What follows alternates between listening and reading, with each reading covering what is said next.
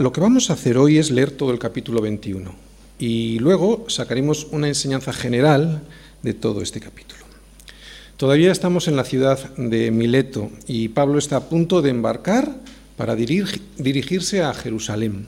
En Mileto ha tenido una larga conversación en la que ha exhortado a los pastores, ancianos, obispos de Éfeso. ¿no? Lo hemos visto en los dos últimos domingos. Y después de despedirse de ellos, versículo 1. Después de separarnos de ellos, zarpamos y fuimos con rumbo directo a Cos y al día siguiente a Rodas y de allí a Pátara. Y hallando un barco que pasaba a Fenicia, nos embarcamos y zarpamos. Al avistar Chipre, dejándola a mano izquierda, navegamos a Siria y arribamos a Tiro, porque el barco había de descargar allí. Y hallados los discípulos, nos quedamos allí siete días y ellos decían a Pablo por el Espíritu que no subiese a Jerusalén. Muy bien, el barco vemos que llegó a Tiro ¿ah? y allí el barco debía descargar las mercancías que llevaba. ¿no? Así que allí pararon y descargaron el barco. Tiro está muy cerca de Cesarea, que era la ciudad desde donde los romanos gobernaban la provincia de Judea. Así que están muy cerca también de Jerusalén ya. Pablo y sus compañeros, vemos aquí que se quedan en Tiro durante siete días, teniendo comunión con la pequeña iglesia local de la ciudad. Esa iglesia muy probablemente se fundó como consecuencia de la huida de muchos cristianos que se habían convertido en Jerusalén, cuando les empezaron a perseguir los judíos después del asesinato de Esteban. El versículo 4 que vemos ahí nos dicen que los hallaron. Pero si los hallaron fue porque los buscaron, no porque se los encontraran por la calle. Pablo y todo el resto de los discípulos que iban con él buscaron la comunión de otros hermanos y se quedaron con ellos durante siete días para compartir. ¿Qué me enseña a mí esto? Cuando yo, no ya cuando viajo, sino cuando lo que es peor, estoy en la misma ciudad donde resido y en vez de buscar la comunión, con mis hermanos en la fe, prefiero estar con personas que no son cristianas, es entonces cuando yo no tengo a Cristo como el centro de mi existencia. Esta es una muy buena prueba para mí, no para el Señor que conoce ya mi corazón, sino para mí, para saber si realmente soy cristiano. Si busco la comunión con el resto de mis hermanos, ¿no?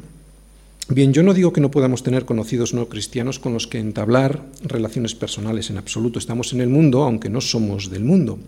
Pero cuando digo esto, lo que estoy diciendo es lo siguiente. Cuando prefiero, y aquí está la clave, cuando prefiero la compañía de esas personas, las cuales no desean servir al Señor, cuando prefiero estar con ellos en vez de estar con mis hermanos, es que entonces tengo un problema, hay algo que no funciona en mi vida. No todos seremos amigos de todos en la iglesia, pero eso es una cosa y la otra es que todos mis amigos estén fuera de la iglesia. En este versículo lo que vemos es otra cosa también, y es que los hermanos de Tiro le decían, guiados por el Espíritu, que no subiese a Jerusalén, se lo decían a Pablo. Pablo amaba a sus hermanos de raza judíos, les amaba tanto que estaba dispuesto no solo a entregar su propia vida, sino incluso su propia alma. Y esto es muy fuerte, ¿eh? lo dijo él, Pablo en Romanos 9, dice así, Romanos 9, del 1 al 4, dice Pablo lo siguiente, verdad digo en Cristo,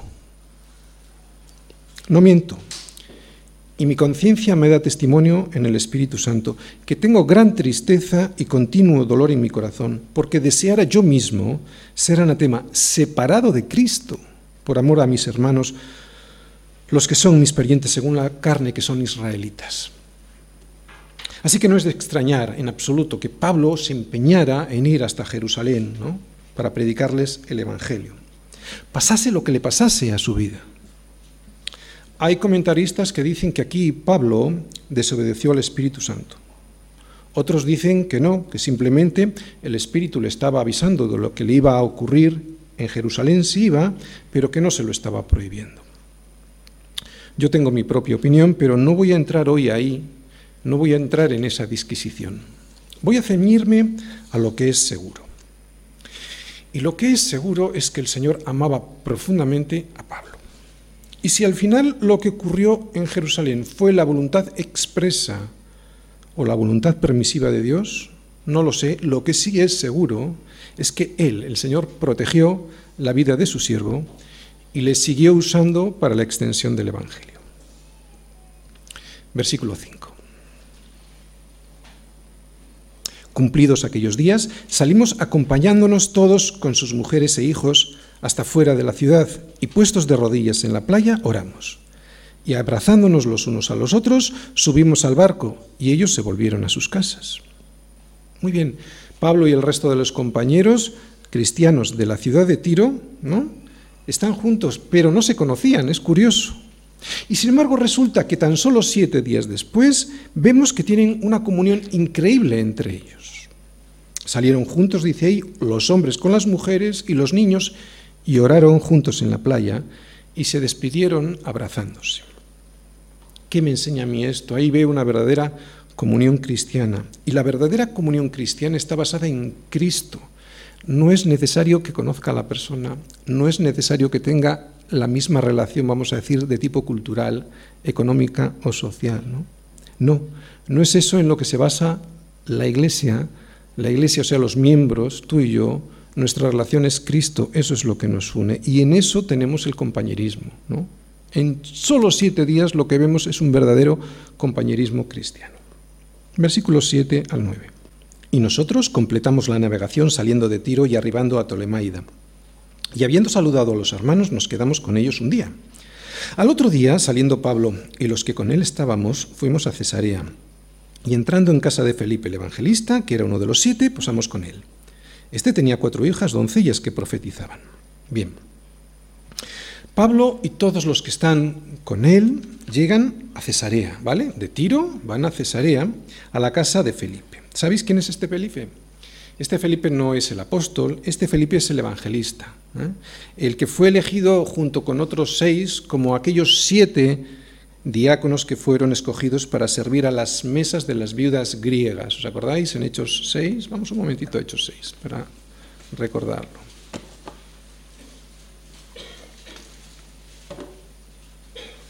Para que sepamos quién es este Felipe. Hechos 6.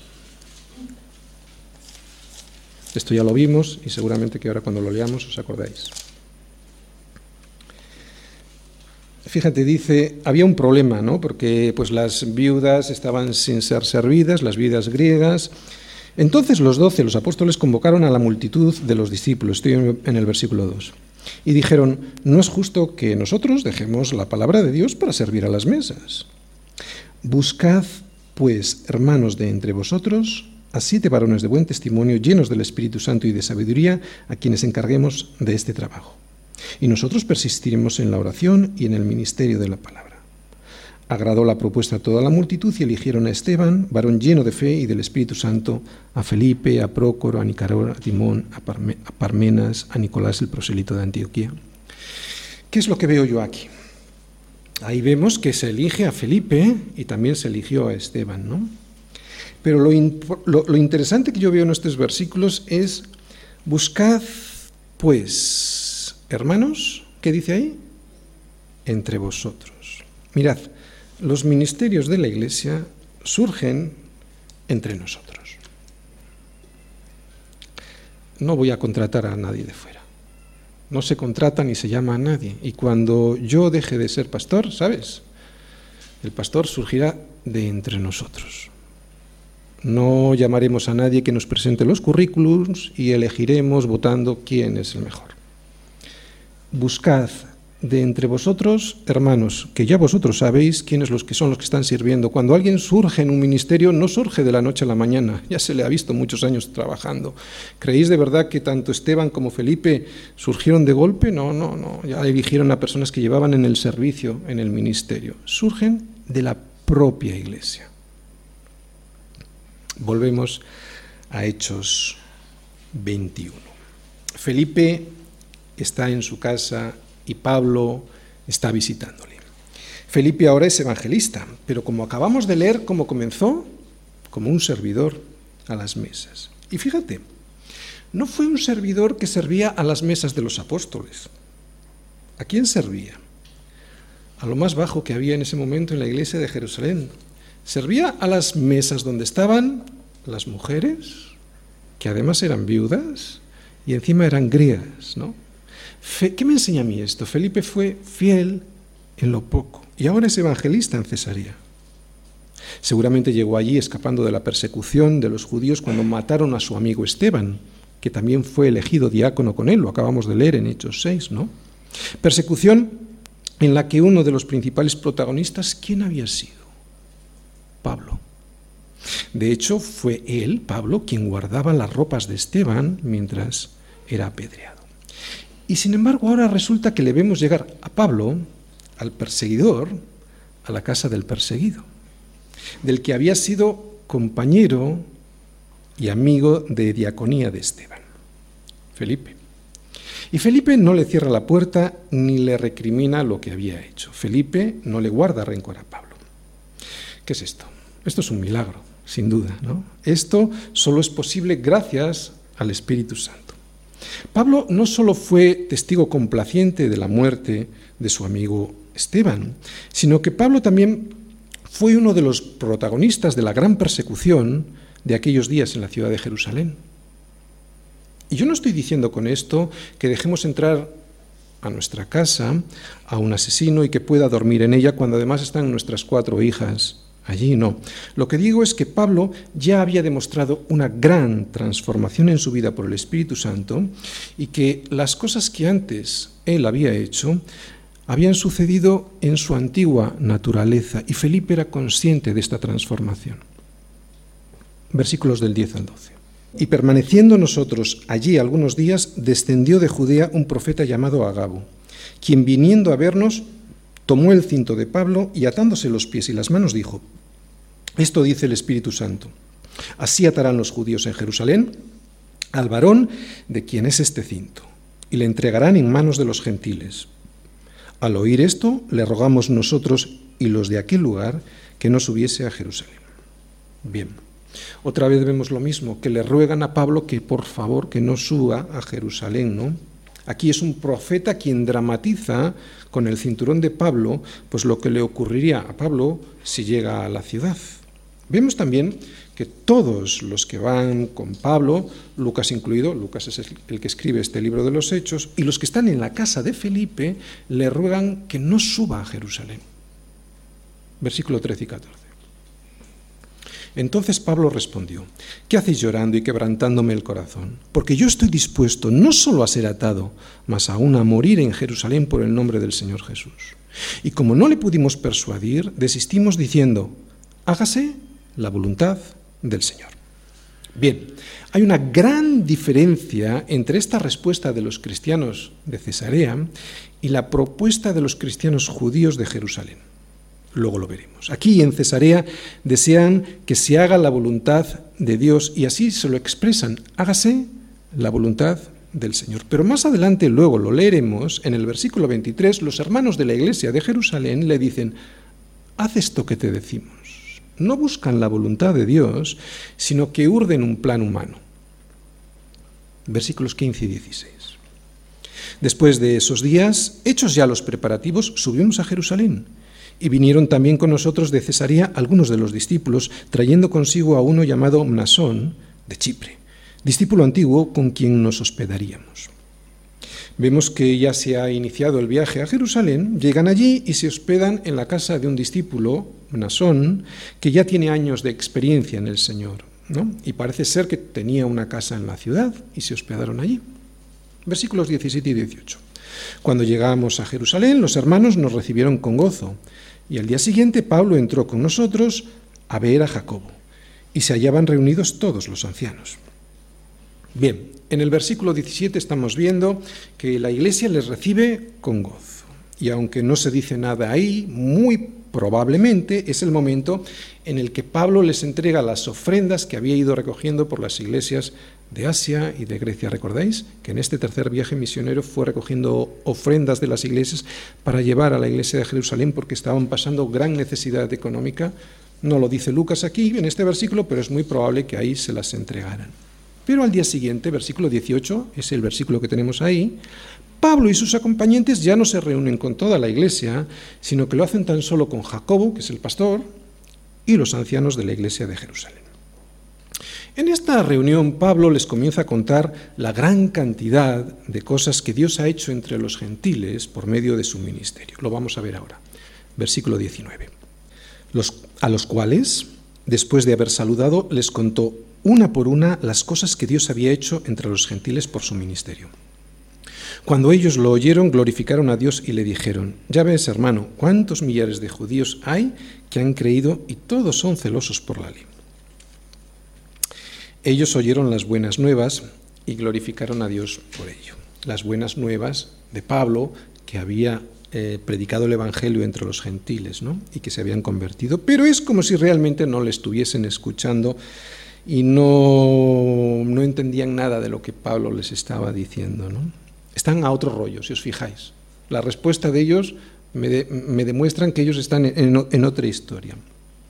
Yo creo que esto es porque estaban pensando en otra cosa diferente. Mira, oyen a Pablo pero no le escuchan. No le escuchan ni a él ni al Espíritu Santo. Muy diferente de lo que vimos en Cesarea, por ejemplo, o en Tiro. ¿no?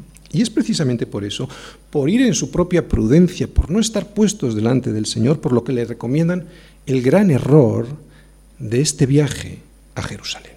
Versículos 21 y 22. Pero se les ha informado en cuanto a ti, ya está hablando Jacobo, ¿vale? Que enseñas a todos los judíos que están entre los gentiles a apostatar de Moisés, diciéndoles que no circunciden a sus hijos ni observen las costumbres. ¿Qué hay, pues? La multitud se, se reunirá de cierto porque oirán que has venido. ¿Qué hay, pues? le dice Jacobo a Pablo. Lo que quiere decir es, oye Pablo, ¿qué es lo que vas a hacer? Nos, estás nos estás estorbando a toda la iglesia de Jerusalén diciendo que ya no hay que circuncidarse. ¿Qué vas a hacer? Y aquí viene la gran diferencia entre la respuesta de la iglesia en Cesarea, que ya hemos visto, y la respuesta de esta iglesia de Jerusalén. Los, cristianos de la iglesia de Cesarea, si recordáis, le dijeron, hágase la voluntad del Señor. Pero los ancianos de Jerusalén con Jacobo a la cabeza le dicen, versículo 23, haz pues esto que te decimos. Hay entre nosotros cuatro hombres que tienen la obligación de cumplir voto. Tómalos contigo, purifícate con ellos y paga sus gastos para que se rasuren la cabeza. Y todos comprenderán que no hay nada de lo que se les informó acerca de ti, sino que tú también andas ordenadamente guardando la ley. ¿Qué? ¿Que Pablo estaba guardando la ley? Resulta que no se les ocurre nada mejor que decirle a Pablo que miente y que simule un plan. Para ellos el plan es perfecto. Es un plan ideal que tan solo tenía un punto débil, que era este, que ese plan no contaba con la voluntad de Dios para su realización. ¿Y por qué no está basado este plan en la voluntad de Dios? Bueno, pues porque ni buscaron la dirección de Dios, ni desearon saber cuál era esa voluntad. Además, este plan estaba basado en qué? En una mentira, en una simulación. Era simplemente una estrategia humana para agradar no a Dios, sino a los hombres. Y Pablo cae. Pablo en este momento está en la carne porque accede a vivir una mentira, la mentira de una apariencia, y eso nunca es la voluntad de Dios. No soy yo quien para criticar a Pablo, Dios me libre, Pablo amaba a los judíos y deseaba su salvación, lo hemos visto desde Hechos 9, desde su conversión. Pero evidentemente esto estaba mal. Pablo deseaba lo que yo nunca ni tan siquiera podré soñar, que es desear ir al infierno si es que con ello podía salvar a los suyos. Lo hemos leído en Romanos 9.3. El error de Pablo no fue desear predicar a los judíos. El error de Pablo no fue desear predicar a los judíos aunque eso le pudiese llevar a la muerte, no, eso estaba bien. El error consistió en acceder a un plan en el que Dios no estaba presente. Por amor a los demás, sí. Entrega hacia ellos, sí. Mentir o disimular para no herir la sensibilidad de nadie, pensando que con ello vamos a conseguir que tengan fe, no. La fe viene por el oír y el oír la palabra de Dios, no por hacer un teatro disimulando algo que no es cierto. Versículo 25 y 26. Pero en cuanto a los gentiles que han creído, nosotros les hemos escrito determinando que no guarden nada de esto, solamente que se abstengan de lo sacrificado a los ídolos, de sangre, de ahogado y de fornicación. Entonces Pablo tomó consigo a aquellos hombres y al día siguiente, habiéndose purificado con ellos, entró en el templo para anunciar el cumplimiento de los días de la purificación, cuando había de presentarse la ofrenda por cada uno de ellos. Y la consecuencia de este plan mentiroso será pues que no funcione. Por lo menos en el reino de Dios, los planes basados en la mentira no funcionan. Versículo 27 al 29. Pero cuando estaban para cumplirse los siete días, unos judíos de Asia, al verle en el templo, alborotaron a toda la multitud y le echaron mano, dando voces, varones israelitas, ayudad, este es el hombre que por todas partes enseña a todos contra el pueblo, la ley y este lugar. Y además de esto ha metido a griegos en el templo y ha profanado este santo lugar. Porque antes habían visto con él en la ciudad a Trófimo de Éfeso, a quien pensaba que Pablo había metido en el templo. Los judíos habían pensado que Pablo había metido en el templo a gentiles y eso era una muy grave ofensa. Así que, versículo 30, Así que toda la ciudad se conmovió y se agolpó el pueblo, y apoderándose de Pablo le arrastraron fuera del templo e inmediatamente cerraron las puertas. Y procurando ellos matarle, se le avisó al tribuno de la compañía que toda la ciudad de Jerusalén estaba alborotada. Este, tomando luego soldados y centuriones, corrió a ellos. Y cuando ellos vieron al tribuno y a los soldados, dejaron de golpear a Pablo. ¿Ves aquí a Jacobo? ¿Ves aquí a la iglesia de Jerusalén? No, de hecho no se les vuelve a ver. A Jacobo le hubiese resultado muy sencillo ir allí y decir la verdad, ¿no? que Pablo no hablaba en contra de la ley y que tampoco había profanado el templo porque no había mentido allí en el templo a gentiles, pero no lo hizo. Yo no sé lo que pasó y no puedo juzgarlo, pero Lucas no nos cuenta nada al respecto y esto es muy significativo. En otras ocasiones, cuando Pablo era acusado y perseguido, los hermanos de otras ciudades estaban allí para defenderle y protegerle, y aquí no.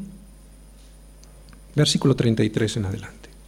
Entonces, llegando el tribuno, le prendió y le mató y le mandó atar con dos cadenas, y preguntó quién era y qué había hecho. Pero entre la multitud unos gritaban una cosa y otros otra.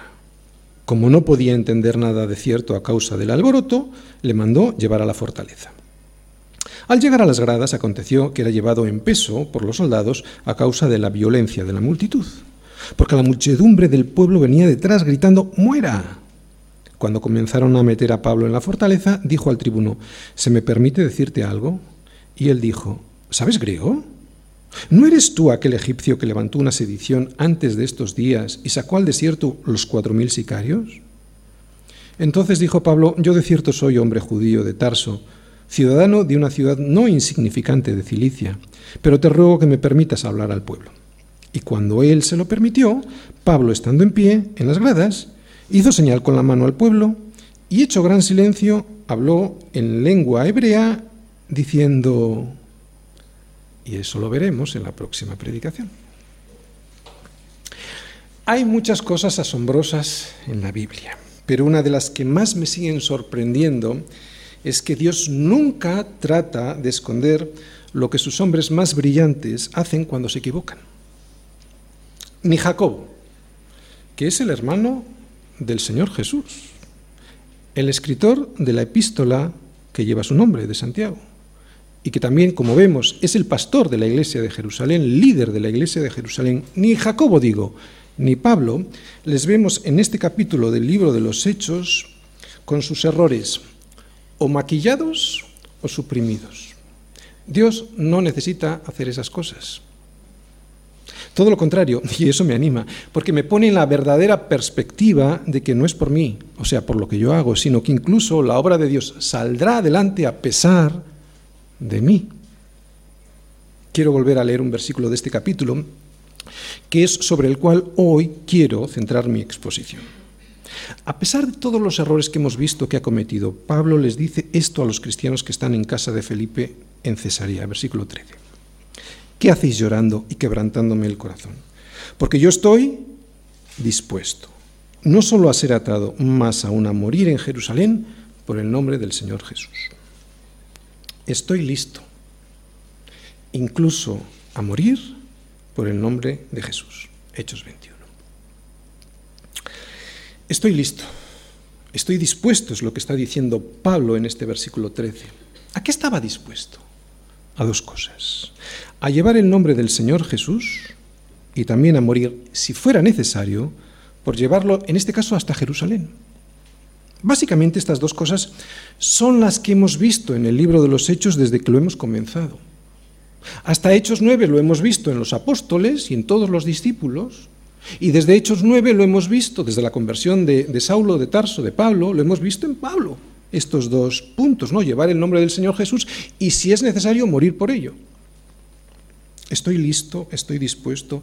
Este es el corazón de Pablo y en eso me quiero centrar hoy. Al margen de disquisiciones doctrinales sobre si Pablo desobedeció a la voluntad específica de Dios, de no subir a Jerusalén, pero cumpliendo la voluntad permisiva de Dios, o si realmente obedeció la voluntad específica de Dios, que era subir a Jerusalén, sufriendo allí persecución, lo que a mí más me anima de este capítulo es ver el amor de Pablo por llevar el Evangelio a todas las personas para que todos se puedan salvar. Hay comentaristas que dicen que si Pablo no hubiese subido a Jerusalén, pues no hubiese sido apresado y por lo tanto hubiera tenido más tiempo para fundar más iglesias. Y puede que sea cierto, pero oye, ¿y qué hubiese sido de todas las cartas que escribió él en prisión? ¿no? Nos las hubiéramos perdido, no las tendríamos ahora mismo, nos hubiésemos perdido la enorme bendición que destilan sus epístolas. Así que, primera cosa que aprendemos, Dios es soberano y su voluntad se cumple siempre. Hagamos lo que hagamos. Ya sea de una forma o de otra, Dios es Dios y eso significa que Él es soberanamente soberano, absolutamente soberano, no solo relativamente soberano. Y esta soberana soberanía lo que significa es que Dios cumplirá su voluntad en el mundo y en nosotros, sí o sí. Y lo que me parece más importante, ¿no? que saber si fue la voluntad expresa o la voluntad permisiva de Dios la que se cumplió en, en Pablo, eso no es lo más importante para mí. Para mí lo más importante es que se cumplió la voluntad de Dios. Punto. Estoy listo, estoy dispuesto. Ese es el corazón de Pablo y ese corazón es tan diferente a lo que estamos viendo en las iglesias, ¿no? Hoy las iglesias están llenas de gente que viene a consumir Cristo. Cristo como un producto de consumo. Llegan, se sientan y a ver lo que Dios les puede dar. No, no vienen al llamado de Dios al arrepentimiento. ¿Arrepentimiento para qué si yo soy bueno? Pues arrepentimiento para con Dios. Arrepentimiento de haber hecho con tu vida un proyecto propio en el que no has contado para nada con el consejo de Dios. Arrepentimiento para que seas restaurado de todas las consecuencias que te han venido por haber hecho con tu vida lo que te daba la gana, por destrozar tu vida y la de los tuyos. Arrepentimiento para que la imagen de Dios sea restaurada en ti. Venimos a la iglesia y nos sentamos. Pasan los años y pasan los años y consumimos Cristo y consumimos Cristo para ver lo que nos puede dar, ¿no? Siempre cantando que Él es el Señor, pero con mi vida negando su señorío. Dame, dame, dame, quiero, quiero, quiero, declaro, declaro, declaro. Yo sé que en Semilla esto no es así, por lo menos en la mayoría, pero quiero que te fijes en la perspectiva de Pablo. ¿De acuerdo? Vamos a Filipenses 3, versículos del 8 al 11. Dice Pablo a los filipenses, y ciertamente aún estimo todas las cosas como pérdida por la excelencia del conocimiento de Cristo Jesús, mi Señor, por amor del cual lo he perdido todo y lo tengo por basura para ganar a Cristo y ser hallado en Él, no teniendo mi propia justicia, que es por la ley, sino la que es por la fe de Cristo, la justicia que es de Dios por la fe. ¿A fin de qué? Dos, tres cosas. Primera, a fin de conocerle. Segundo, y el poder de su resurrección. Y tercero, y la participación de sus padecimientos, llegando a ser semejante a él en su muerte. Si tienes un lapicero, subraya las tres cosas. Conocerle, poder y participación de sus padecimientos. Pablo está diciendo ahí que para ser semejantes a Él, a Cristo, tendremos que tener todo por basura y de esa manera podremos, primero, conocerle, conocerle de verdad. Fíjate, el conocimiento no viene por estudiar, está muy bien, pero no viene por estudiar, viene por tener todo por basura. Todo lo que antes creías que te valía, si lo sigues atesorando en tu corazón, no vas a entender nada de Cristo, nada. Dice ahí, ¿cómo puedo conocerle? Porque he tenido todo por basura. Segundo, tendremos poder, poder de verdad, el poder que transforma. Es el poder de la resurrección, dice ahí. Yo no he resucitado, sí, claro que sí, estabas muerto y el Señor te ha levantado de entre los muertos y ahora tienes una nueva vida.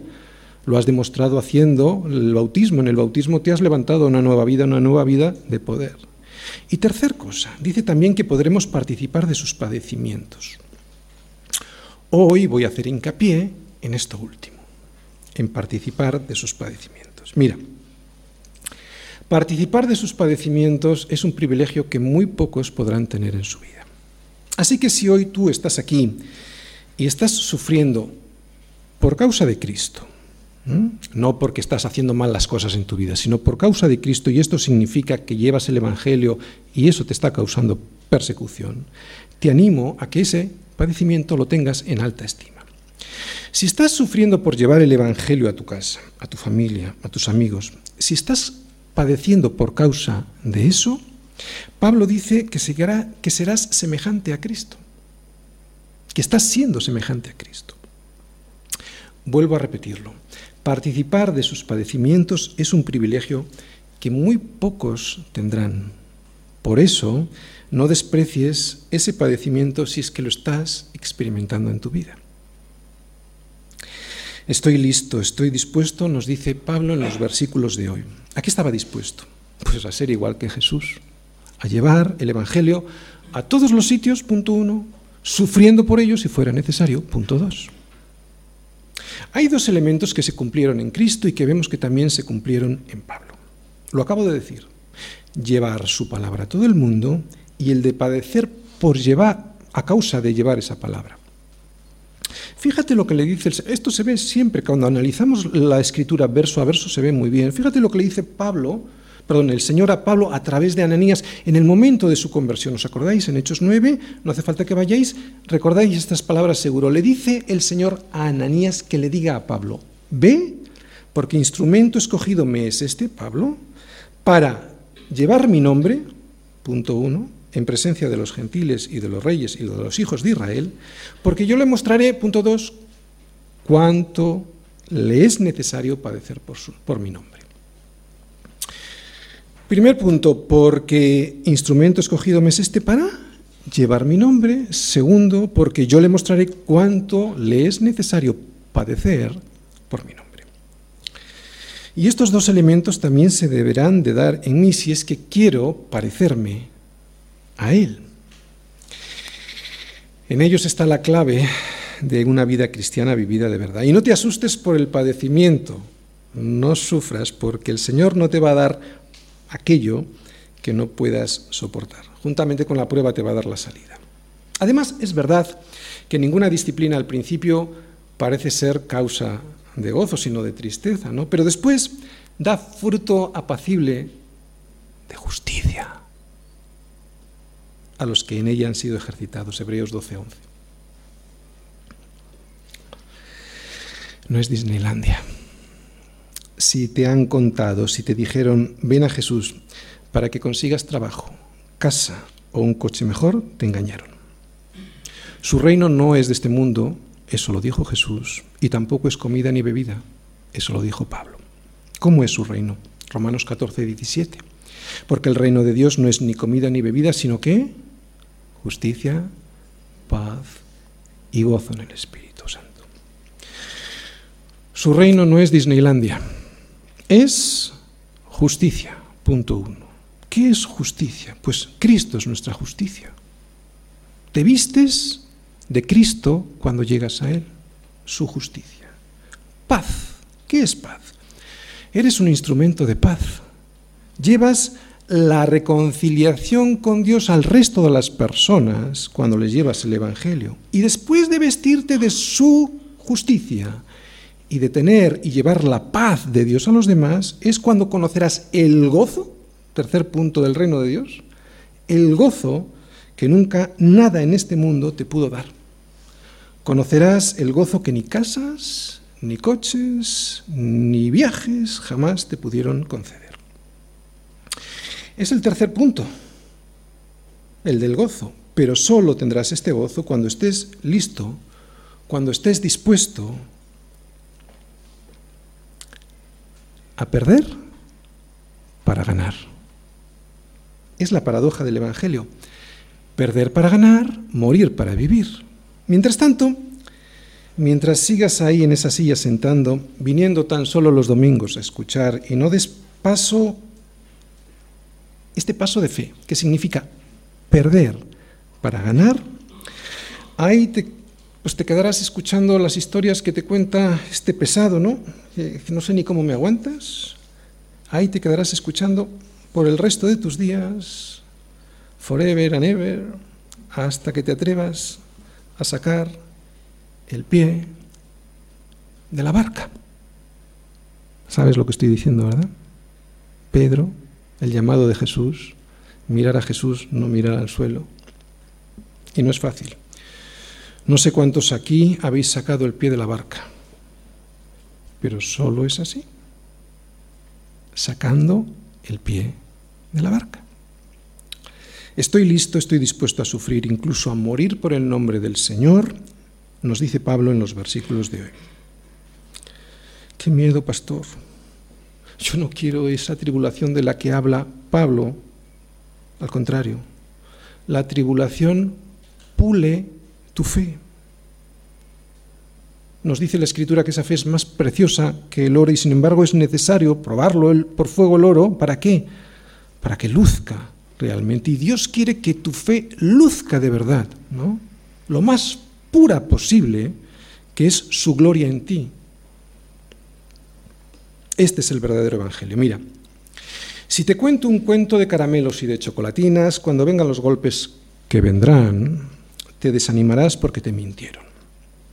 Si has venido hoy aquí pensando que Jesús pues te lo iba a dar todo, todo eso que tú quieres, pues te confundiste. Te recomiendo que esperes dos meses, a diciembre, y allí llegará ese del que te hablaron. Se llama Santa Claus, no se llama Cristo. Te contaron sobre Santa Claus y te dijeron que se llamaba Jesús, lo siento, te engañaron, te mintieron. Si pensabas que te lo iba a dar todo, te diré, claro que te lo va a dar todo, pero no todo lo que tú quieres, no todo lo que tú quieres para gastar en tus propios deseos, sino que te va a dar todo aquello que tú necesitas para ser más como Él. Necesitas conocerlo a Él de verdad no con mentiras. Mucha gente intenta vivir un evangelio que realmente no entiende, ¿no? Y que no conoce porque no les han dicho la verdad. ¿Cuánta gente llega a las iglesias y adora lo que no conoce, como la mujer samaritana en el pozo de Jacob, ¿no? Por eso cuando viene la tribulación, pues no sabe por qué le ha llegado, ni el motivo para el cual Dios la permite en su vida, y por lo tanto no sabe ni cómo actuar cuando llega la tribulación y se desanima, claro. Por eso Dios quiere que conozcas, para que entiendas y para que no te desanimes. Y yo estoy aquí para eso, para que a través de la escritura conozcas de verdad. Y esta, la tribulación, el padecimiento por causa de la justicia, es una de las claves de la vida cristiana. Y Pablo lo explicó, no nos engañó nada sobre este tema. Otra cosa es que en las iglesias no se diga. Mira, Pablo después de que fue eh, apaleado hasta casi la muerte o hasta la muerte en Listra, confirma a los discípulos y les, les exhorta diciéndoles, seguro que lo recordáis, en Hechos 14, 22 dice, es necesario, es necesario que a través de muchas tribulaciones entremos en el reino de Dios. No, Pablo no engaña, yo no sé el resto, pero Pablo no engaña. La tribulación es necesaria para que entremos en el reino de Dios, porque es por fe y no es por vista. ¿Y os acordáis? Como os dije, que la tribulación hace que tu fe crezca. ¿no? Recuerda lo del gimnasio de las pruebas. Cuando tú vences la prueba, que es una fuerza contraria al Evangelio, cuando la vences, tu fe crece. ¿no? Estoy listo. Estoy dispuesto a sufrir incluso hasta la muerte por el nombre del Señor Jesús, nos dice Pablo en estos versículos de hoy. Y tú podrías llegar a decir, Señor, yo también quiero estar listo, quiero estar dispuesto, pero no me veo capaz. Bueno, pues ese es el primer paso, no verse capaz.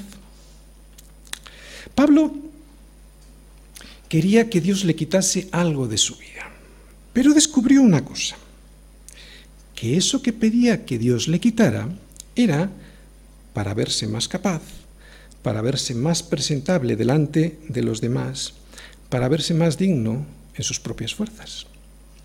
No sabemos qué era eso que Pablo le pedía a Dios que le quitara, podría haber sido una enfermedad física u otra cosa, eso es lo de menos, y lo vamos a leer en 2 Corintios 12, versículos del 7 al 10.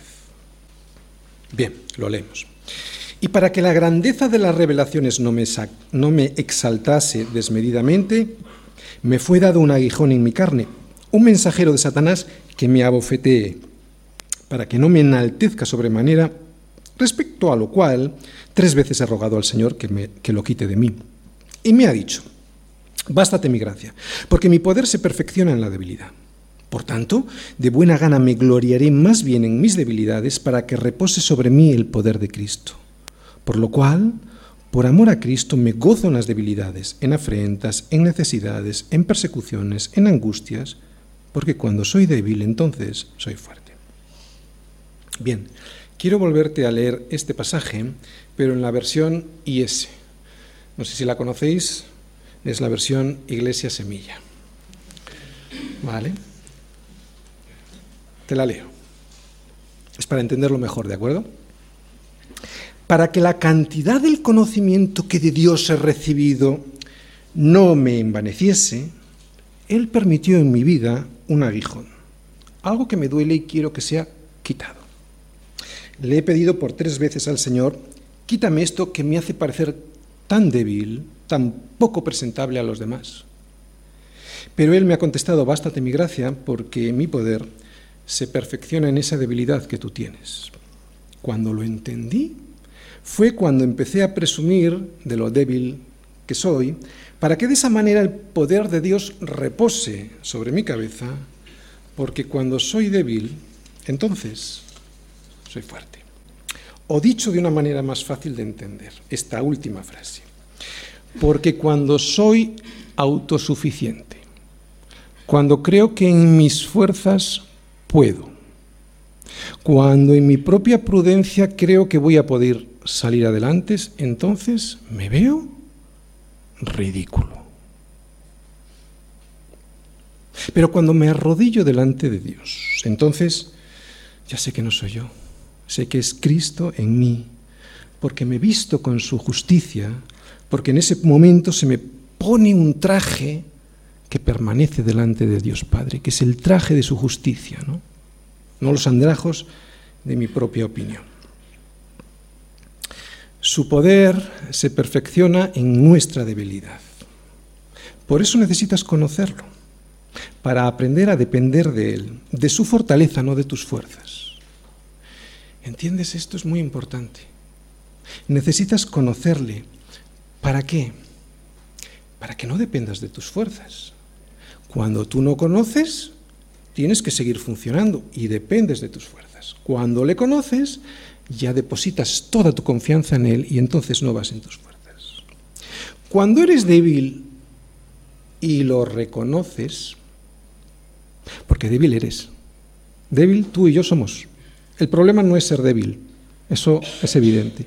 Cuando eres débil y lo reconoces, es como cuando el hijo pródigo regresa a casa del padre y éste le pone el vestido que representa la justicia que había perdido por vivir independientemente de la voluntad de su padre. En esta parábola del hijo pródigo, lo primero que sucede cuando el hijo regresa a casa arrepentido, ¿qué es? ¿Qué es lo primero que sucede? Que el padre le pone el traje, el vestido que había perdido. El vestido que indicaba, que indica que es hijo, que es hijo legítimo. ¿Cuáles son los resultados de vivir lejos del Padre? Lo vemos en esa parábola, ¿no? Vemos que comenzó a malgastar el dinero con rameras y terminó viviendo perdidamente sin poder tan siquiera comer. Se quería saciar con las algarrobas que comían los cerdos y ni eso pudo llegar a conseguir. En sus propias fuerzas ni siquiera pudo llegar a conseguir las algarrobas porque no fue capaz de ganárselas. Y eso es lo que nos pasa cuando vamos en nuestras propias fuerzas aunque no lo veamos. A ese nivel, a no poder ni ganar las albarrobas para comer, es al nivel que se llega cuando uno se separa de Dios, aunque no nos veamos así. ¿Y cómo regresó? Regresó cochino, andrajoso y oliendo a marrano por apacentar cerdos. Algo que no había sido llamado a hacer cuando nació. ¿Entiendes lo que quiero decir? Apacentar cerdos es algo que hizo cuando él no había sido llamado a eso cuando nació. Así hemos terminado todos, ¿no? Pero se arrepiente y el padre sale a su encuentro y lo abraza y lo besa.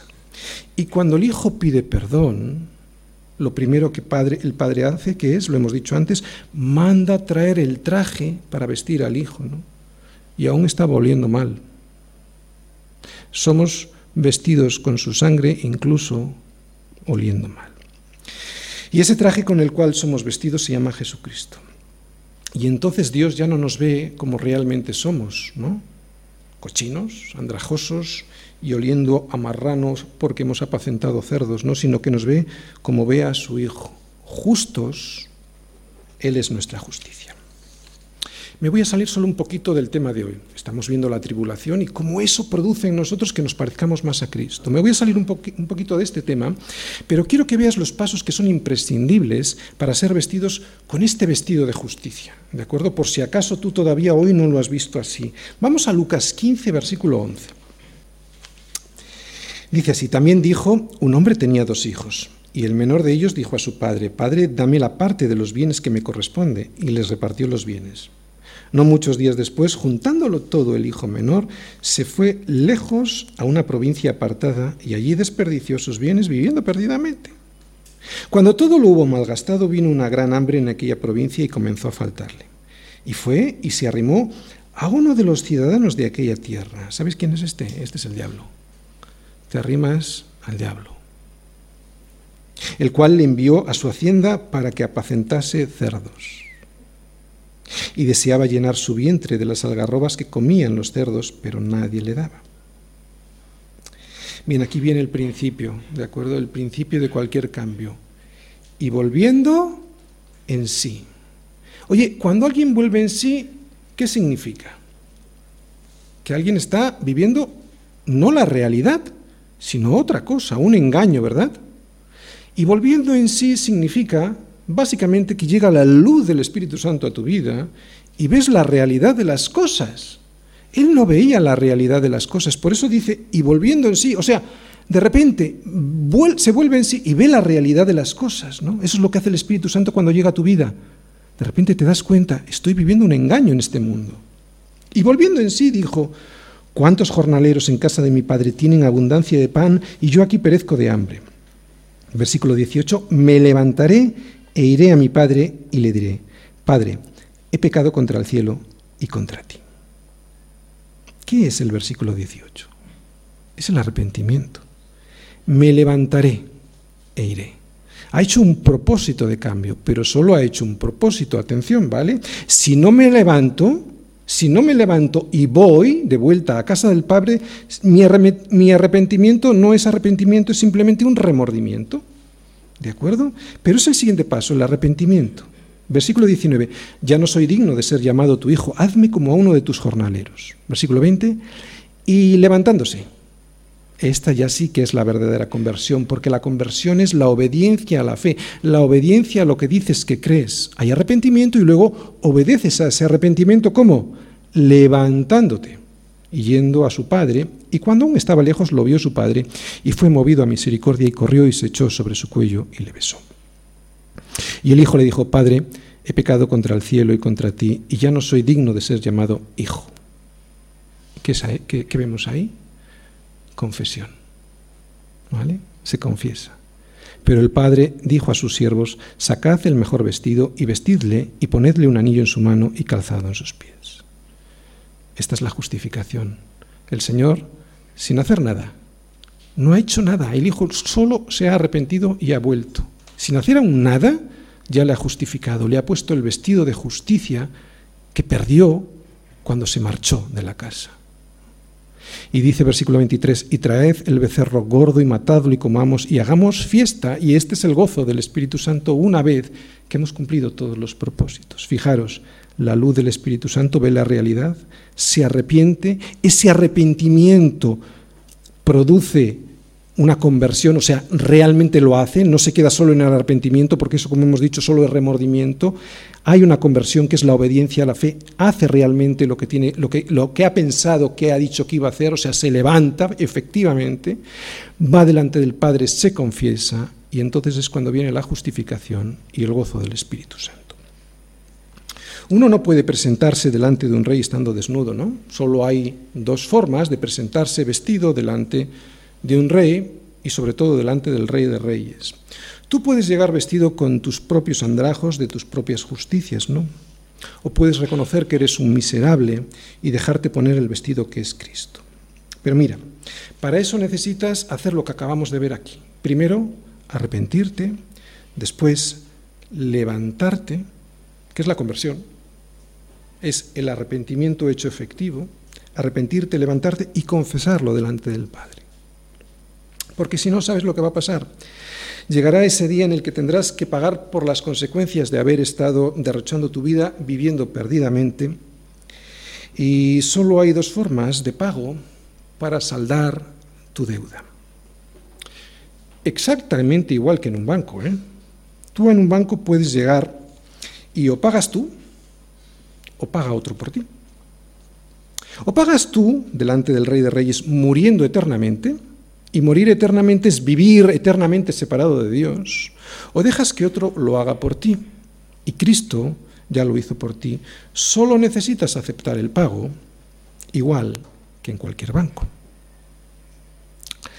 Si yo en el banco no tengo dinero para pagar y viene alguien por detrás a pagar esa deuda y yo le digo a este señor, no, no, no lo hagas, no estoy aceptando el pago y el funcionario, el, el trabajador del banco, pues no va a saldar mi deuda, evidentemente. ¿no? Es muy sencillo de entender. No digas que no lo entiendes, tampoco digas que no se te avisó.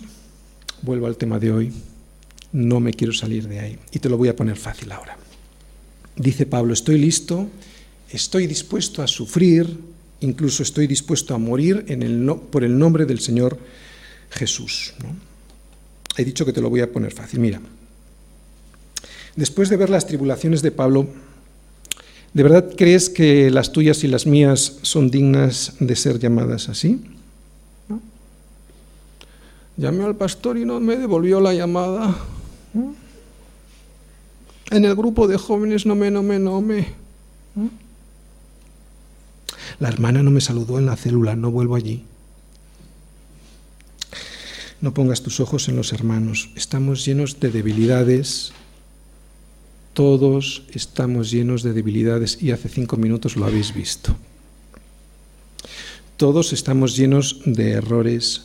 Necesitamos todos, todos los días la misericordia de Dios. Todos. Tú también. Cuando te sientas herido por algo que ha hecho mal el pastor, o un diácono, o cualquier hermano, te diré la forma más rápida y sencilla de que el Señor te restaure. Mírate al espejo. Veo gordo a mi hermano y resulta que yo estoy más gordo. ¿No? ¿Entiendes lo que quiero decir? Si crees que eso son tribulaciones, ponte enfrente del espejo y verás quién eres de verdad. Ah, y no metas tripa para hacer trampa. Estoy listo, estoy dispuesto a sufrir, estoy dispuesto incluso a morir por llevar el nombre del Señor Jesús, nos dice Pablo en los versículos de hoy, y he dicho que te lo voy a poner fácil. Estamos en Occidente. Para nosotros, básicamente, el padecimiento consiste en discipular a los demás. Te lo explico. Resulta que tienes una célula en tu casa, ¿no? y ves los problemas que tiene tu hermanito o tu hermanita, y esos problemas empiezas a hacerlos tuyos, y empiezas a sufrir, y empiezas a orar por ellos, y empiezas a, pues, a tener eh, charlas con ellos para aconsejarles, etc. ¿no? Sufres con ellos. Discipular es padecer. Ese es Cristo en ti. Mira, no te quedes ahí sentado 20 años mirándome y diciéndome, qué bonito ha sido el sermón del pastor, vámonos para casa. Qué tristeza. Estás dejando pasar los mejores años de tu vida. Y al final vas a llorar. Pero sabes, vas a llorar no por la persecución, sino por haber dejado pasar los mejores años de tu vida viviendo para ti. Pensarás, tenía yo 20, 30, 40 años cuando el pastor me animó a padecer en la semejanza de Cristo, ¿no? Llevando a otros el Evangelio y mira cómo estoy, ¿no? Ahora tengo 50 años y ni un discípulo he hecho. Vas a llorar. Te va a doler. Si eres un hijo de Dios, te va a doler. Si no, no. Simplemente cuando llegues al infierno estarás calentito allí. Pero si eres un hijo de Dios, estarás en la presencia de Dios. Y esto te va a doler porque has sido llamado a presentar el Evangelio y a presentarlo con padecimiento. No solo estamos llamados a creer en Dios, sino a tener el privilegio de ser semejantes a Cristo en todo, también en sus padecimientos. No hay semejanza más clara de ser como Cristo que cuando padecemos por causa del Evangelio, que cuando sufrimos molestias por causa de la verdad. Y te voy a decir una cosa, no buscamos el sufrimiento, no buscamos la persecución. No la busques, es ridículo, no funciona así. Si presentas el Evangelio, te aseguro que te va a venir la persecución. Cada vez que padezcas por causa de Cristo, eso va a quedar escrito en el libro de la vida. Yo no creo que esos otros momentos en los que nos pasamos también con los hermanos, por ejemplo, cuando disfrutamos de una buena mesa todos juntos, vayan a quedar escritos en el libro de la vida. Y está bien disfrutarlos, ¿eh? está muy bien, pero yo no, creo, yo no creo que quedarán reflejados allí. Pablo se despide de los Gálatas diciendo estas palabras. Porque yo traigo en mi cuerpo las marcas del Señor Jesús. Esas marcas son las que produce el padecimiento por causa de Cristo, o sea, por llevar el Evangelio a los demás, y que no tienen por qué ser marcas físicas. Esas son las que permanecerán para siempre. Esas marcas, que son las que me hacen parecer más a Él, serán las que permanecerán toda la eternidad en mi cuerpo, al igual que las marcas de los clavos y de la lanza permanecieron en el cuerpo de Cristo después de su resurrección. ¿Entiendes? Amén.